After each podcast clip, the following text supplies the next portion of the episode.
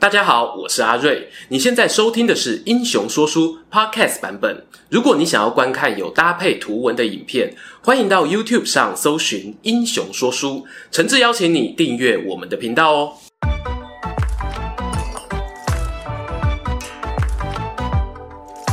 Hello Hello，英雄说书的观众朋友，你们好，我是说书人阿瑞，替大家带来精彩的英雄故事啊。今天要聊聊中国近代史上的超级巨星，他是大清帝国晚年的一品大员，当过直隶总督兼北洋通商大臣，生涯啊经历了太平天国之乱、自强运动、中法战争、甲午战争以及八国联军进攻北京等关键事件。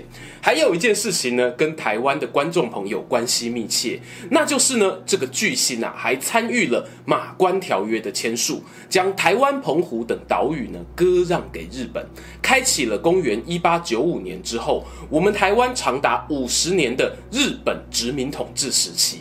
没错，相信大家应该猜到了，本片的主角呢，就是号称清朝中心栋梁的中堂大人李鸿章。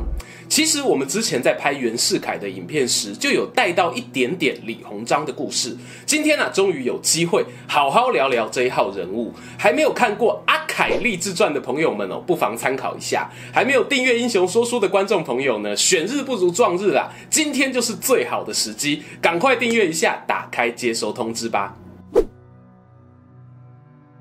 让我们言归正传，说回主角身上。李鸿章字少泉，出身安徽合肥。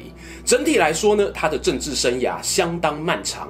如果从公元一八四七年他考中进士开始算的话，到一九零一年逝世为止啊，整整超过半个世纪，算得上是大清帝国的政坛常青树。这除了有先天家族背景优势外呢，后天的努力哦，同样少不了。李鸿章的父亲呢，名叫李文安，和后来的两江总督曾国藩有渊源。他俩呢是同一年考上进士。这在科举时代呢，有个名堂叫做年家，用台湾话来讲啊，就是港铁啦。在封建社会当中啊，人脉关系是相当好用的。李鸿章本身哦也很争气呀，十七岁中秀才，二十一岁中举人，二十三岁呢就以年家子的身份进入曾国藩帐下。传说中呢，李鸿章身形高大，有约莫一百八十公分啊，气宇轩昂。当年参加考试时呢，还写过一首诗，表达自己的志向。诗中呢是这样说的：“一万年来谁助使，三千里外欲封侯。”字里行间啊，就把那种渴望建功立业的雄心表露无遗。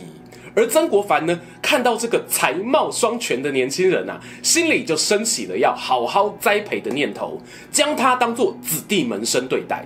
而李鸿章呢，也会恭恭敬敬地尊称曾国藩为老师。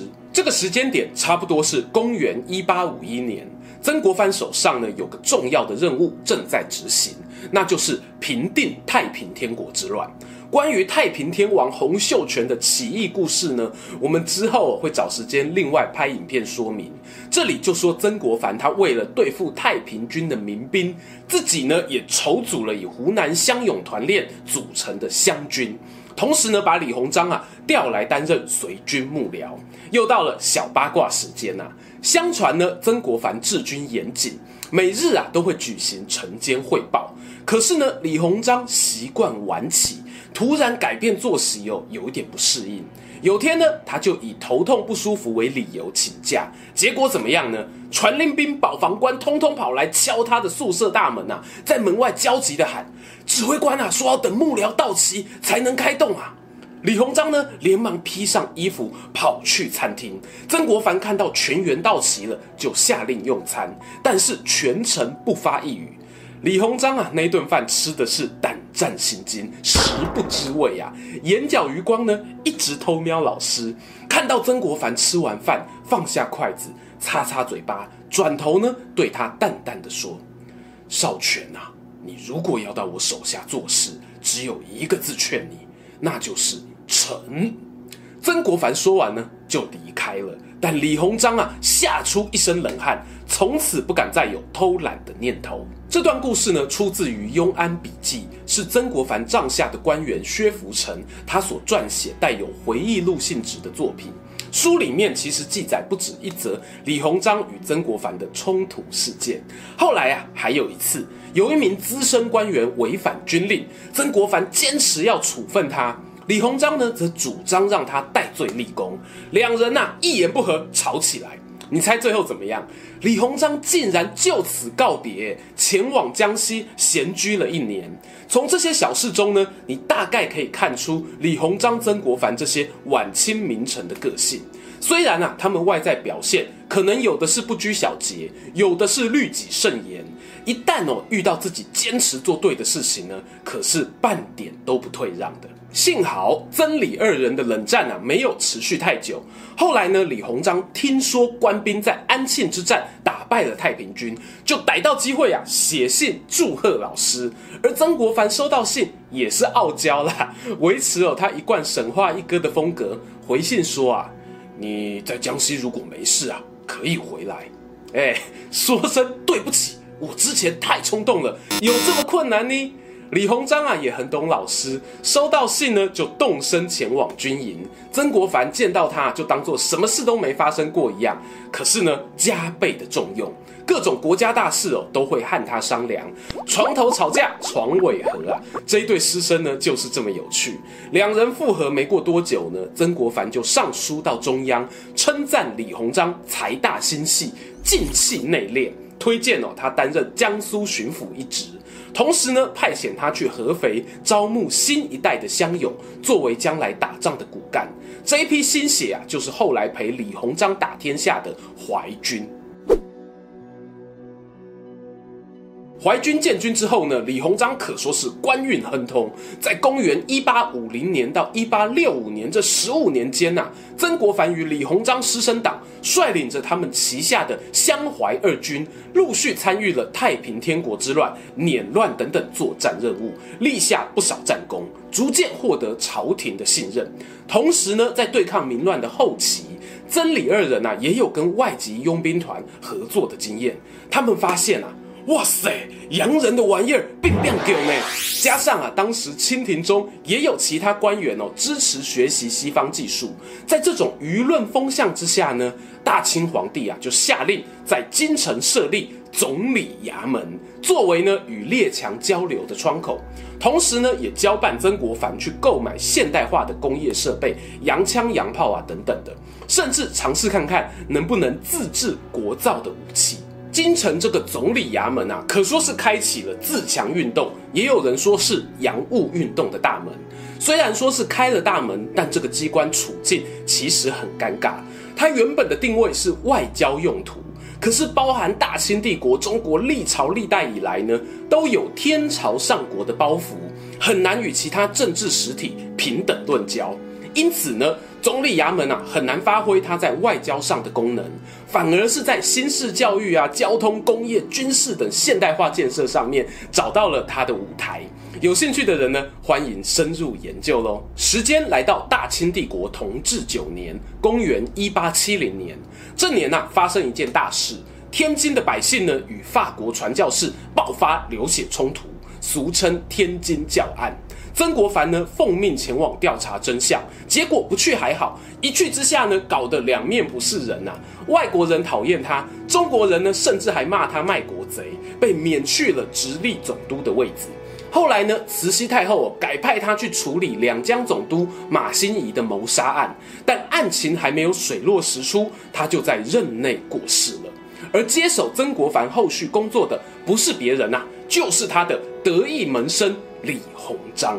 话说李鸿章出任直隶总督之后呢，他持续推动前面提到的洋务运动，也逐渐体认到，就算呐、啊、有大把银子随便他花，军火工业呢想要赶上西方并不简单，武器技术呢是要有厚实的民生经济做根基的。讲个最简单的、李鸿章主政时呢，大清帝国连个像样的新式交通网络都没有，要怎么解决更复杂的工业原料、燃料运输或者通讯的问题呢？改革的路难归难，李鸿章啊还是有做出一些成绩的。譬如他采取官督商办的方式扶植民间军工业，也创办了新式学堂，并且派人到国外留学吸收新知等等。当然，观众朋友最常听到的，大概就是他奉命组建的北洋水军了。这一支船队啊，向英国、德国采购了新式军舰，负责山东、直隶还有黄海一带的海上防务。当年哦，号称规模呢有达到亚洲第一的水准。但我个人不确定，这是用舰队经费去算呢，还是用火力吨位当做指标？原本啊，洋务运动最希望达成的呢，就是在国防军事方面赶上其他先进国家水平。但这批北洋水军遭遇到的第一场大战。也可以说是验收实力的关卡，就直接踢到铁板，首战变终战，处境啊非常狼狈，那就是公元一八九四年的甲午战争。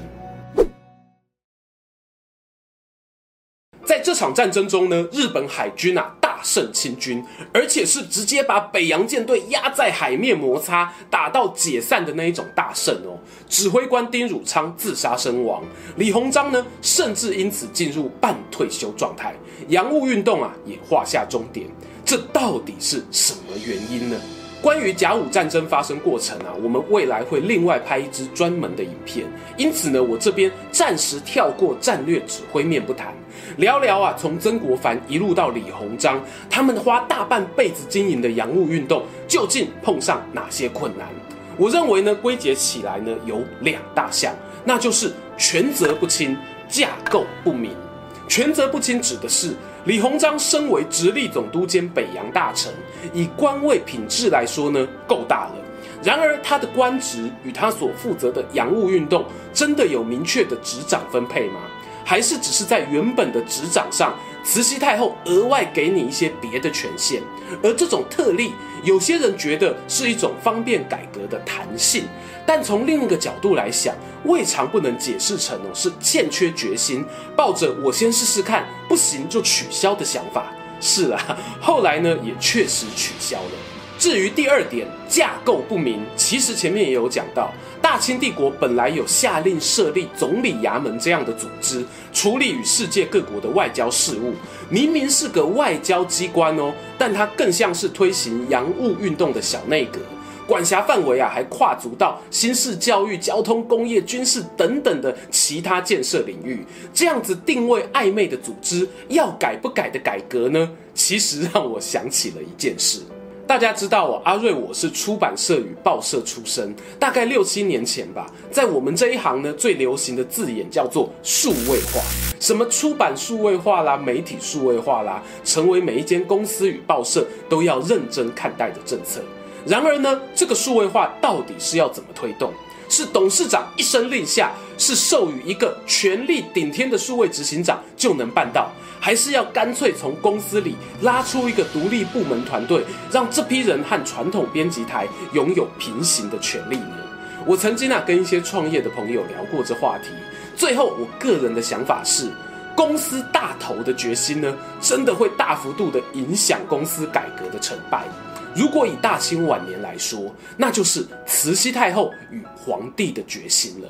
而曾国藩、李鸿章这样的人物呢，大概有顶多只能算是权力没有到位，自己本身呢也还在努力学习新事物，同时还要被公司同事整天扯后腿的数位执行长吧。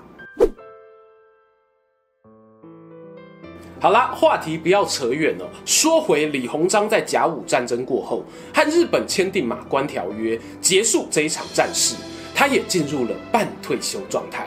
后续呢，就是袁世凯的故事了。李鸿章啊，原本很舍不得那些花钱买来的军舰，在甲午战争前期呢，还千方百计试图透过避战来减少军舰的损耗。现在回头想想，他应该相当后悔吧。军舰买来就是要下水打仗的啊！不过半退休的日子哦，没过多久，公元一九零零年发生了八国联军进攻北京的事件，李鸿章又被迫重出江湖。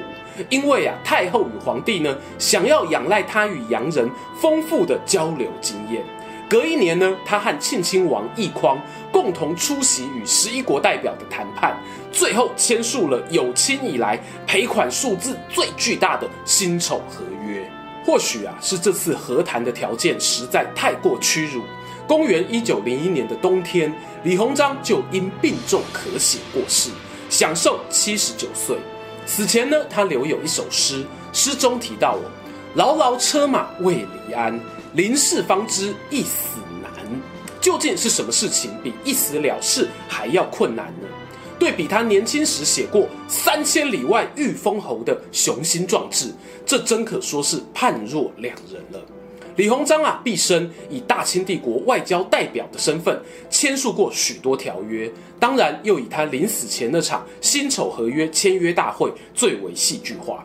网络上有很多谣言哦，其中一个说李鸿章呢曾经阻止庆亲王签名，对他说：“天底下最难写的就是自己的名字啊，王爷你未来路还很长，让我来吧。”然后呢就自己单独代表签约。当然啦，大家 Google 搜寻一下就会发现，这桥段呢是出自于中国电视剧的剧情。毕竟哦，国际谈判这么慎重的场合，怎么可能容许与会代表临阵脱逃、拒绝签名呢？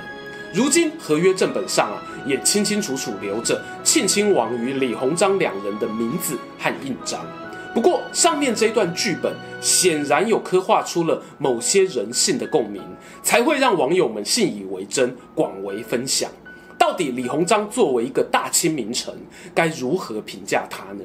当时哦，慈禧太后与光绪皇帝都非常感念他的功劳，不止慎重安葬，还命人呢在京师建立祠堂，以汉臣的身份在大清皇都奉祀，这是非常罕见的艺术。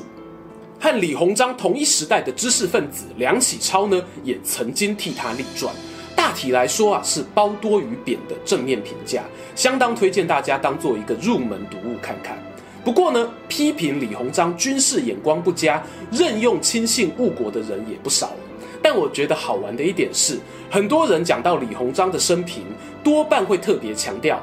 当年啊，西方各国领袖，譬如美国总统格兰特，曾夸赞李鸿章与铁血宰相俾斯麦齐名；英国维多利亚女王呢，还曾授予他皇家勋章等等。这不禁让我想起之前在影片里聊过的“上帝之鞭”阿提拉，是怎么样的人物才会让后人要透过不同文化圈领袖口中的评价，才能有自信去认同他是个评价正面的人呢？这个问题就邀请观众朋友跟我一起思考了。